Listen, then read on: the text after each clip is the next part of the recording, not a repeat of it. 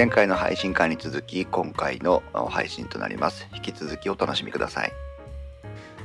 はいでは。はい。じゃあ続きましてまた、えー、と木澤さんのネタをご紹介いただきたいんですが。はい。じゃあ今度の紹介する商品はですね、防湿庫。はい。テレビショッピングこれを買ってしまいました。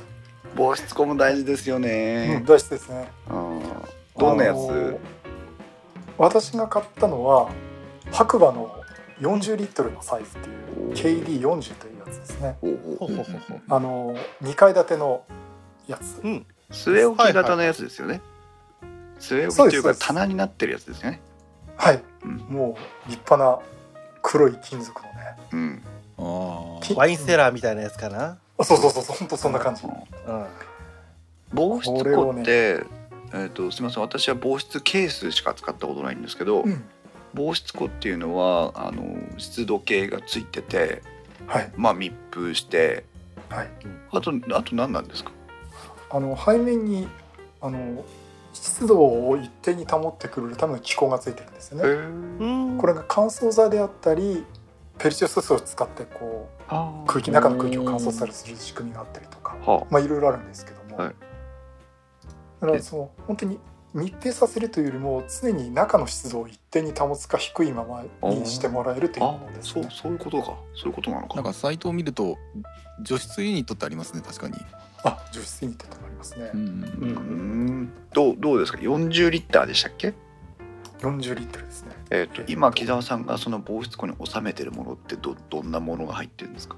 えっ、と今入ってるのはえっ、と OMD-M5 M2 本体とうんレンズが1240と、うん。さっきの45-200と、はい。あとはあのオールドレンズのいくつだっけの70-200うん。が入ってて、まだちょっと余裕があるなっていう感じです。はそれでもまあ40リッターでもまあちょっと余裕があるかなぐらいの話ですか？そうですね。ただこれ以上買っちゃうとうんうん足りないなっていうのは例えば仮にあの α7-3 を買っちゃったりするともう完全アウトですね。それはフラグが立ったっていう感じですかね。これその もう今木澤さんがおっしゃってたラインナップで余裕がもうちょいってぐらいなんですか？ちょっと40リットルっていう感覚がちょっと今。ああ。ちょうど今リンクを送らせてもらったんですはい。ーこれか。あのホテルの冷蔵庫ぐらいか。あそうそうそうそう、はあはあははあ。はあはあはあは製氷皿のとこがしもしもになってるやつだねあ。あそう電気屋ウォーカーのあの強みが出ちゃってるからね。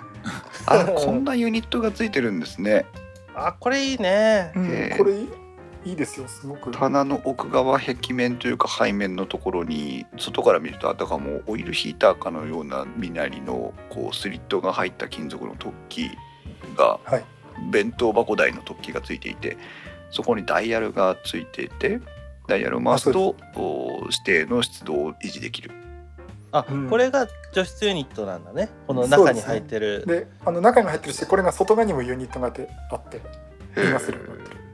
あー。ただやっぱりここねあんまりあのこのダイヤルは目安ぐらいにしかなんなくて、うん。うんうん。なかなか調整は難しいですね。うん。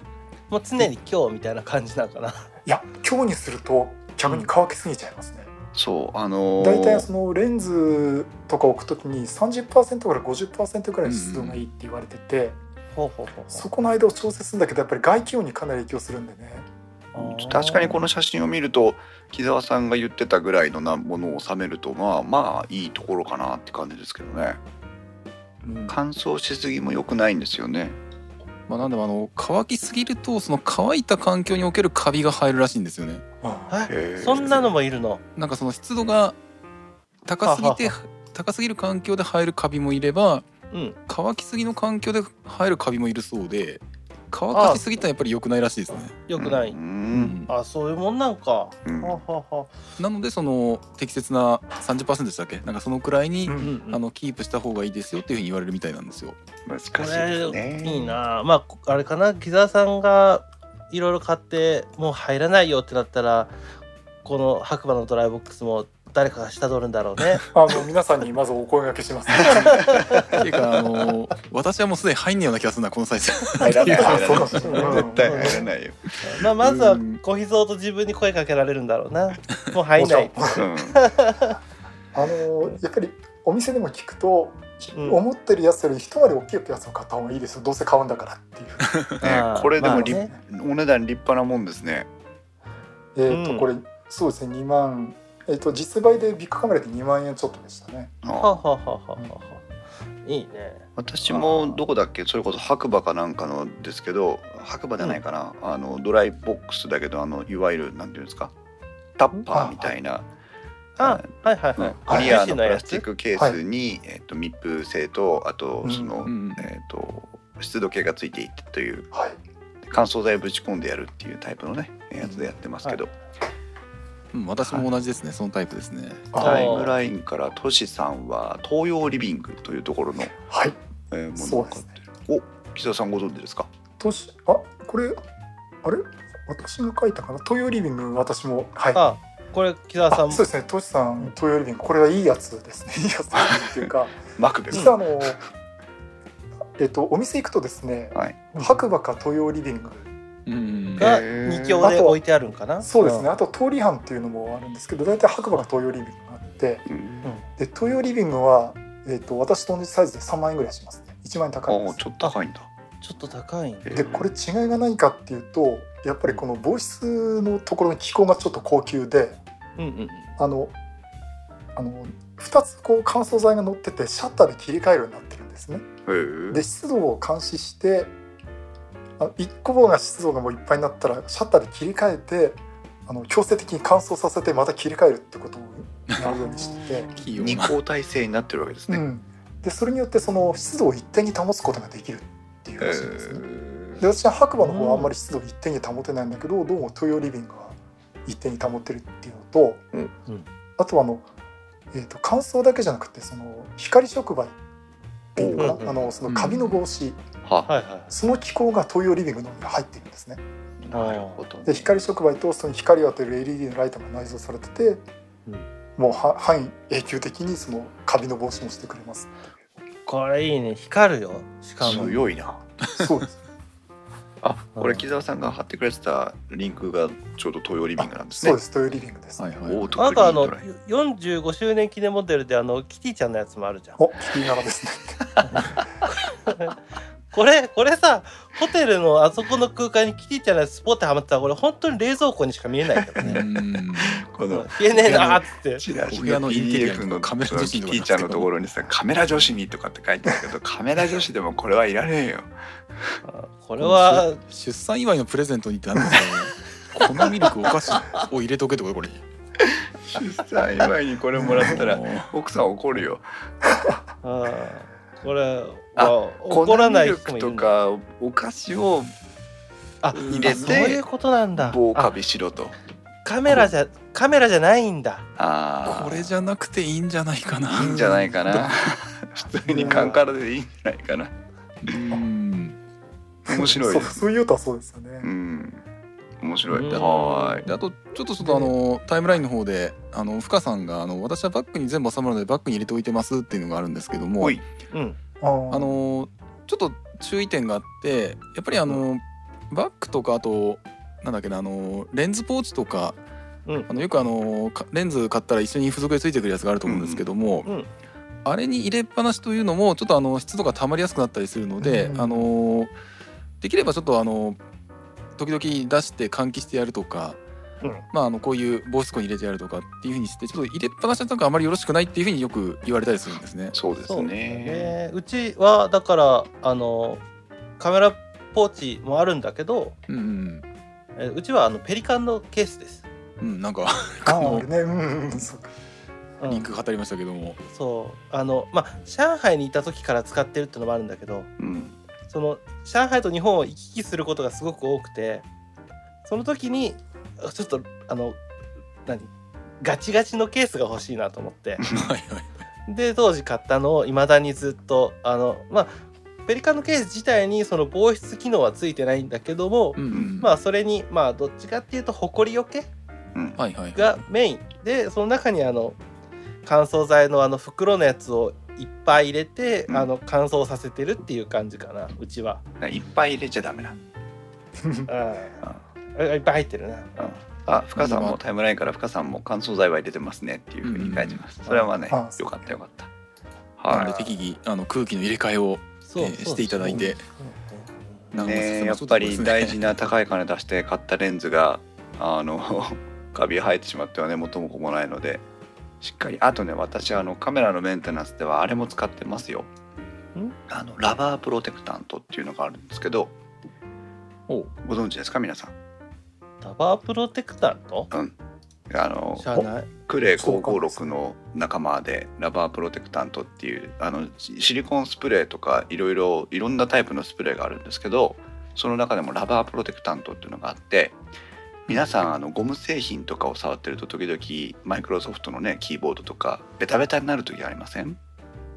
うん。あの加水分解しちゃってってそういうことです。加水分解をしてベタベタになっちゃうのをあプレステのパートになるなる。プレステのクリキノコがもうベタベタなんだよ。そうそうあのアナログスティックはよくベそうタベタになる。そうそうそうそう。そうそうあれを未然に防いでくれるのがラバープロテクタントっていう。未然。になのね。未然もになってからではねうちょっと。ううちのキノコはもうなんか もうベタベタだから買い替えようかなって思ってたところね。えグリップがいいからあの格ゲーとかするときちょうどいいんじゃないの？引っかかっちゃうよ。あ深さんがリンク貼ってくれたやつですね。アマゾンのリンクでクレのラバープロテクタント。あはあくくれって、はい。あのこの何？はい。クレ556クレなのクレです、はい。これをうん。これこれ直接やっちゃダメだよ。これを、あのシルボン紙とかキムワイプとか JK ワイパーとかにシュッとして、で、うんうん。カメラのグリップとかのゴムの部分をあの拭いてあげると、うんちょっと毎毎回やる必要はないんだけど弾のメンテナンスとしてやってあげると結構いいです。ああこれはもうすぐ買いに行こああとあのレンズの共同のところのグリップとかのゴムとかも結構こう触るじゃないですか。うん。うんうんああいうところとかもあの掃除が終わった後でこのラバープロテクタントを別な紙に取ってで拭いてあげると結構いいですよ。うああまあメインはこういう自動車とかのあのゴム製パーツって書いてあるから、う、うんち1本で足りるかな？どんだけ使うつもりで。いやエンジンルームをピカピカにしてやろうかなと思ったんだけどね、とりあえず欲しいものリストに入れておきます。そうです。ね ぜひ。ただあのちょ間違っても直接スプレーしないようにしてください。そうだね。多分ちょっと強力なんだろうね。結構あのうん。浸透浸透圧が高いわけじゃないんだけどあのレンズとか思わぬ隙間にシュッと入ってっちゃうので。そうだね。レンズはそうだね。うんなのででもカメラのグリップとかあの白くなってきたりするじゃないですか。ベタベタならなくても。うんああいうのを防いでくれるので結構おすすめです。あれはなんか聞くけどさあのミューズの薬用石鹸ミューズのあのウェットティッシュ？ほう。あれで拭くといいらしいよ。それはアルコールで拭いてるってことでしょ？うんじゃなくてミューズがいいんだって。確かあのしばらく前にあのジェット大輔さんが YouTube で確かそれを紹介してましたね。ミュー。ズのその薬用のウェットティッシュ。そうあのミュミューズがあるじゃんあの石鹸の。うん。あれのあのウェットティッシュタイプみたいなやつがあるんだけどうん。それであのレンズのこの白くなっちゃってるやつを拭くとあのあたかもこう買ったばっかりのようなしっとり感になるらしいよ。へえうん。不思議だね。あれは安いし買ってみようって買えるよね。いいよね。じゃあ皆さんそれもあの欲しいものリストに入れといてください。は いまあもうかか危ねえ。なんかなんかすげえセットを欲しいものリストに入れようとしてた。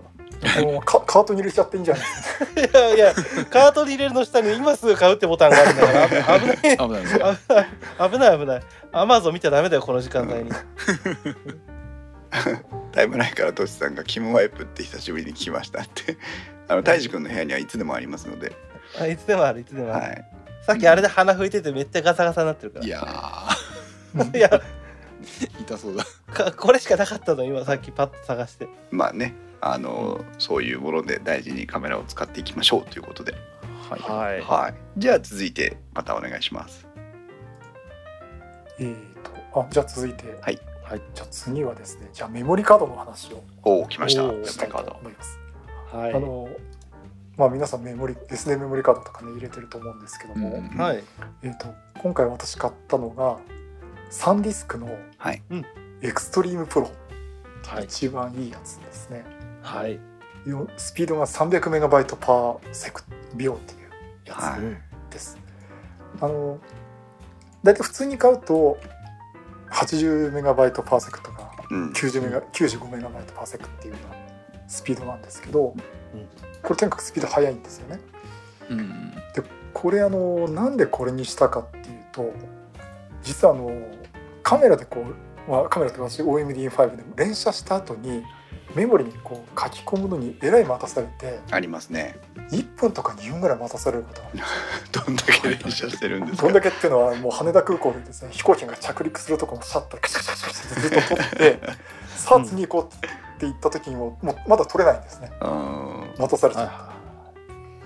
でこんなもんかなと思ってて実はあの CP プラスのオリンパスブース行ってあの EMIX を試した時に、はいあのどうぞあのお持ちの SD メモリーカード挿して試してみてくださいって言われてお EMIX ので連写を撮った後にすごくたくさん撮れるんですねあれね。うんでうん撮った後にさあ次行こうかと思ったらずっと書き込みっぱなしなんですね。であの一緒にいた師匠が とっとと終わってるんですよ。ああれ木澤さんの方まだ書き込んでんのっつったらオリンパスの人もなんか「あれまだ書き込んでますね」っつってよく見たら「これメモリカード遅くないですか? あはガビーンって」そうすると連写っていうのを考えるとこれスピード速いのがいいかなってことで、うん。300メガバイト。これ32ギガバイトのやつで1万2000ぐらいしたのか。ちょっと割り引いてもらったんですけどね、はあ。うんこれにしました。であ買い替えたら連写結構持つようになりましたね、ですよあねそっか。うん。飛行機取るからやっぱ連射命だもんね。実はね私もねあの OMDM1M2 を買った時に SD カードを新調した時にこのサンディスクのエクストリームプロを買ったんですよ。あ。やっぱりあの実は私も使ってますねよく見たら え。ド定番なんだね。これ64ギガ使ってたよみたいな。UHS2 なんですよねこれね。うん。はいえ。はいはい。はい。UHS 高いっすよね。私が選んだ理由は 4K 動画を撮らなきゃいけないっていうのが一番大きかったのであはい。やっぱりあの少少しでも早い方が安定するだろうなっていうなんとか安直な考えで買ったんですけどね。うん。うん。あ私は逆にあのあ逆でもないか。あのあの木澤さんと一緒で連写ですね。しかもローデータの連写になってくると、あそうそうあの α7R3 えー、ヒヤシクの、えーローデータと JPEG ファイル1回シャッターを押すごとに100メガバイトくらいのあのデータサイズで あの記録されるんで。それでガチャガチャガチャっていうあの、えー毎秒10枚くらいいけるのかな？っていう速度で連写するとあのバッファにバッファがなかなか吐けなくて。うん。はいはいはなんでやっぱりちょっと速いのはいるね というところで。い。うん。むしろバッファがよくそれだけ耐えますよね。そうですね。なんか結構バッファサイズでかいのかあの書き込みが遅く多少遅くてもうん。あのーなんだ取れなくなるっていうのはなかなかないですね。ね待ってりゃ終わるっていう。うんうんそれが大したもんだな。ただあのサンディスクも今もうね結局結局私それからほとんどサンディスクのあの容量違いとかスピード違いはありますけど、ほとんどサンディスクのメモリカード買うことにしてるんですけどうんうんうん。結構今あのメジャーどころからサードパーティーも含めてもう曲数めちゃくちゃなバリエーションがあるじゃないですかうんはいはいはいはい。うんだからよくあ間違い探しの、みたいな。うん、買ったら全然なんかスペックと違うものが来たみたいなのもね嘘か本当かあるという話も聞きますしやっぱりね中割って見れない以上は安心できるものを買っといた方がいいのかなっていうところもありますよね。そうですね。うんたちょっと今トシさんが、はいあいいですかねあのタイムラインの方で私宛てにあの α7R3 とサンディスクの、えー、と相性問題の話がありましたけど私は特に問題は出ませんでしたね。であのあの一時期そのサンディスクのメモリーカードと α7 シリーズ α7-3 系列のシリーズと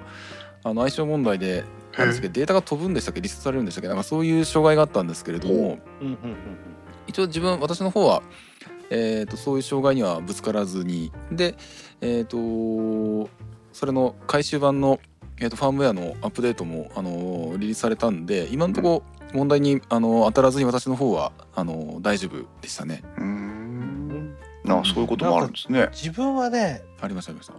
あのサンディスクじゃなくてねレキサのはい。SD カードであ取って取り終わってさーって見ようかなと思ったら全部データが壊れてたってことが1回だけあってもうそれからうん。エキサーは好きで使ってたんだけど、うんちょっとそ一回あるとやっぱ怖いよねあれそうなんだよね。ね。うん、で全部サンディスクに自分も乗り換えたかな。うんはいはいはい、別に口裏合わせてたわけじゃないけどみんなサンディスクなんだね。結局そっちに行くんですよね、あのそうですねやっぱりね価格とそのススペックがうん。一番こうどういうんだろうねあじゃあ買ってみようって思えるところを抑えてる気がするんだよね。最近ね私ね、うん USB メモリーをねあの買わなくなってきたんですよ。あらそう。で何してんのかっつったらもうマイクロうん SD カードを USB メモリ側に買ってんの。うんうんあマイクロ SD をちっちゃいね。そうそんでそれをその USB3.0 とかのリーダーに突っ込んで使ってるんだけどうんうんあのね結局 GoPro も DJI もモバイルもあのあっちのレコーダーもこっちのレコーダーもみんな SD カードだから。で私が使ってるノートパソコンもマイクロ SD のスロットしかないし。じゃあ USB っていうなりでなくてもいいんじゃねっていうので結まあ確かに。うん。そうかもね。USB で渡すのは逆にあの安い USB メモリをいっぱい買って、うん、C、あの DVD 代わりに使ったりはする。人にまあ、あうんあののでっかいデータを渡したりするときに本当に安い SD あの USB メモリをね。配るのはね、うん。そうそうそれぐらいかな自分も。うん。使う時。そう。まうん、あなかなかねまあ悩みどころもありますけどそんなうん。リスクにお金を払わなきゃいけないのかっていうね ところもありますけど、やっぱりなくなっデータが飛んでしまってはおしまいですからね。うん。だから悲しい。一番お金かけなきゃいけないところだと思うんですねここ。なるほどそうね。ね。うん。でよくあの例えばトランセンドとかも私も使ってたんですけど、はいはいはい。はい使ってましたはい使ってました。逆輸入品とか結構あってですね。うん「あでやっぱりい一回ダメにしちゃったことあるんですね。あはいはいはい、はいいろんな人に「いやお前の刻んの持ってるトランセンドって本当にトランセンドのトランセンドか?」って言われて ああ分かんないっていうのがあってそれ以来もうだから買うお店から決めてだから私ビッグカメラかヨドバシじゃないと買わないようにしてますねあああそこか。あそうなんだ、うん自分は速攻秋葉原に走っていくけどねあーいや気持ちわかるけどね アマゾンでも並行輸入品っていっぱいあるじゃないですか。うん、あれは手出さない方がいいんですかね。うん、まあね全部が全部じゃないだろうけどうん。だから高いの分かってても絶対もうヨドバシとかビッグカメラじゃないと買わないですね私ね。まあいやまあでもあのどうなんだろう並行輸入品ってしっかり書いてあるものはあんまり手を出さない方がいいとは思う。自分は正直、ね。あの中国にいて生活して SD カードを買ってた人間からしてもうんあっちでも正規品ってちゃんと書いてあるもん。あなるほー。どそう。であの中国で SD カードを買うとスクラッチみたいなシールが貼ってあるの。ホログラムの。はいはいはい。あの開封防止みたいなね。そう。でそれをちゃんと削って、あのサンディスクなりサンディスクのホームページチェックしてシリアルコードそこに書いてあるシリアルコードを入力するとこれはちゃんとした正規品ですよっていうおのが、おーあの見れたりはするのよね。シリアル番号チェックができるんだ。うんそうでそういうその本当のオフィシャルの製品ですっていうのとまあ偽物のパッケージ品ですよっていうのもあるから中国で中国で物を買う時にみんなそうやって注意してるのに日本でわざわざ並行輸入のわけのわかんないのに手を出すのは自分はちょっとわかわからないっていう。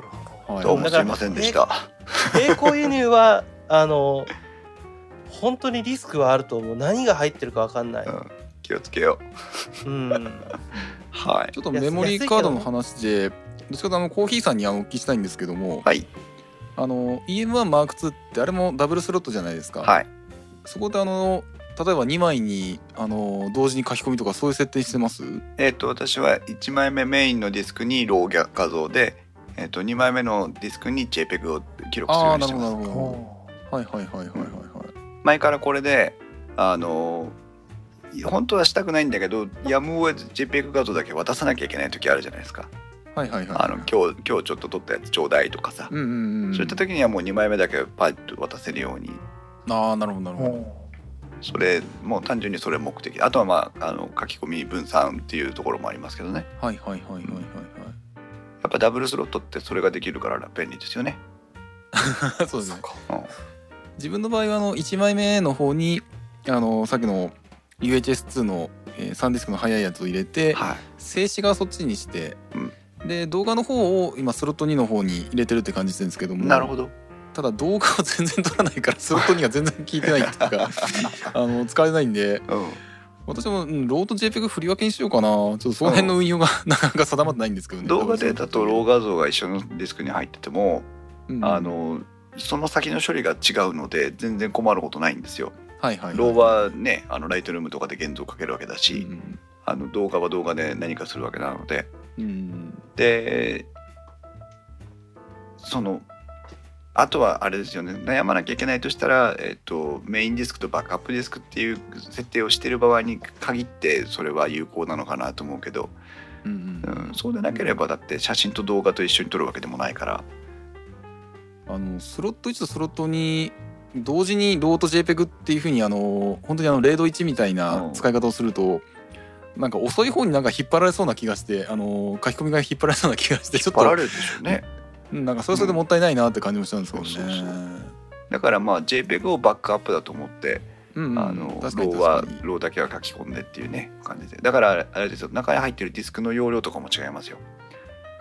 なるほどなるほど。あのメインの方に入ってるのはサンディスクの128とかのえらい高いやつそれこそ木澤さんが買ったやつと同じようなやつ買いましたけどうんうん。えっと2番目のスロットに入ってるのは多分32メガぐらいの。やつですから、うん。確かにそれだとバランス取れそうですね。そう。うん。なるほどなるほど。そう。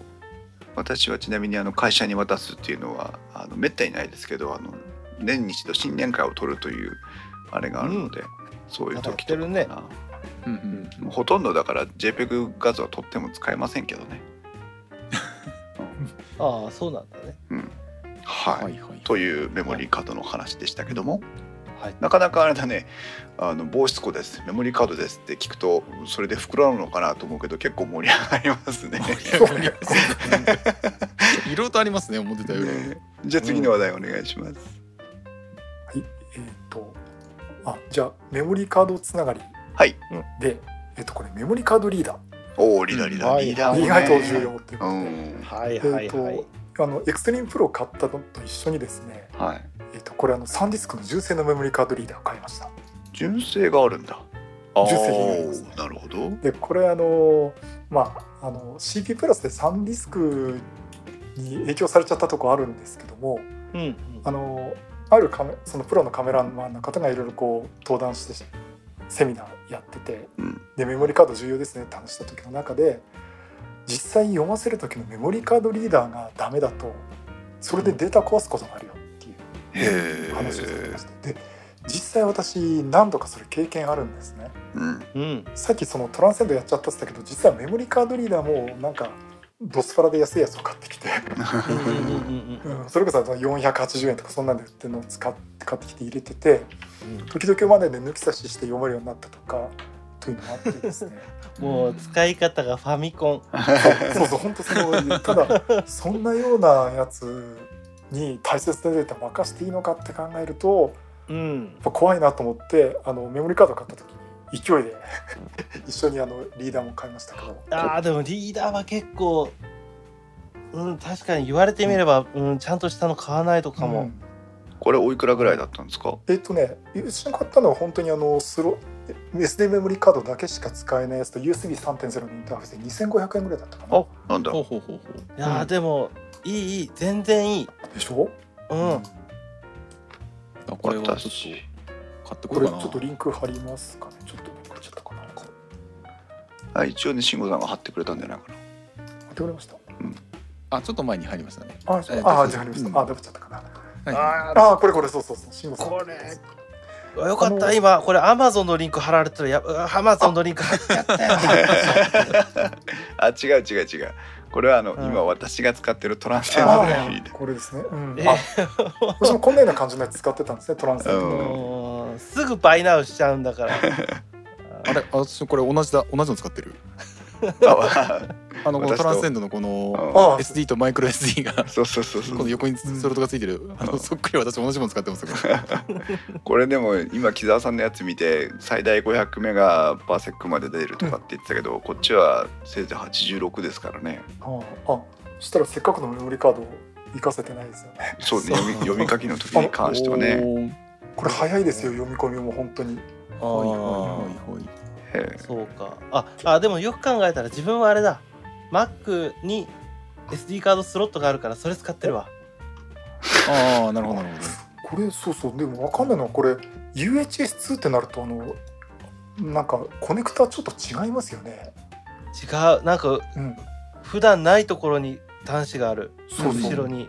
だから互換性があって読み出せるんだろうけど専用の UHS2 に対応してるともっとこうあのスピードを発揮できるんじゃないかなと思うんですよね。ああそうか。で、うん。ああとあれかな。やっぱ ASB3.0 だと早いんか。それそうだわね、うんこれ早いですね。どだからあのあトランスセンドこれ UHS2 対応してないのか。そういうことか。そう。ああのそう。コーヒーさんが貼ってくれたリンクでスペックを今あ確認し直したら。そうだね。そうですね。これ UHS は1までなんですね。スピード私全然活かせなかったってことですねこれは。そう。だから UHS2 で USB3.0 で信頼のおけるメーカーっていうとここら辺になっちゃうな。るほどなるほど。あえー、買ってきます。ポチっていきましょうかあアマゾンのリンクが貼ったな。これでいいのかな？わかんないけど。これ多分正規販売じゃない気がするんだけど。でもちゃんとサンディスクが売ってるじゃん。サンディスクにはなってるんだけどね。メーカー、サンディスクですけどこの商品はソフトマップが販売発送しますって言ってるからまあ大丈夫ですかね。売大丈夫か。ってるところもソフマップとかあの小島とかだあじゃあいいのかな。大丈夫なんじゃないの、わけのわかんないあの激安本舗とかじゃないから。ソフマップって書いてあるから。大丈夫なんですね、とりあえず欲しいものリストにこれも入れておきます。はい。しょうがない。あぶねあぶねカートに入れてるわ自分よく見たら。カメラ3人会はね やばいねこれ。やってはいけないイベントなのかもしれないな。うん。しかもねうん。このね木澤さんがこれいいよって教えてくれる商品って結構ね買えあ買おうって思える金額の価格帯がすごく多いのよ。こういや今回ねこれ特にそうですよね。そういやこれは無理だわ。これこれに4万円も出せないわ。とかじゃなくていや2000いくらなんですよ。買えちゃうじゃん。また絶妙なラインを。はいということでございましたけどもはい、これで北さんのネタ今日は大丈夫あですかそうですね私のネタはこんな感じです、はい、ありがとうございます。はい。そんなこんなで言ってる間に、えー、とタイム公開収録会場には今日は CO2 さん、深さん、あと初めていらっしゃった方も、えーとうん。ウィバラさんとか YThink さん、おさまるさん、スイッパーさん、トシさんというふうにお集まりいただいておりますけども皆さんありがとうございます。ありがとうございます番組の途中ですが今回も配信が長くなりましたので分割してお届けしたいと思います。引き続き次の配信会もお楽しみください。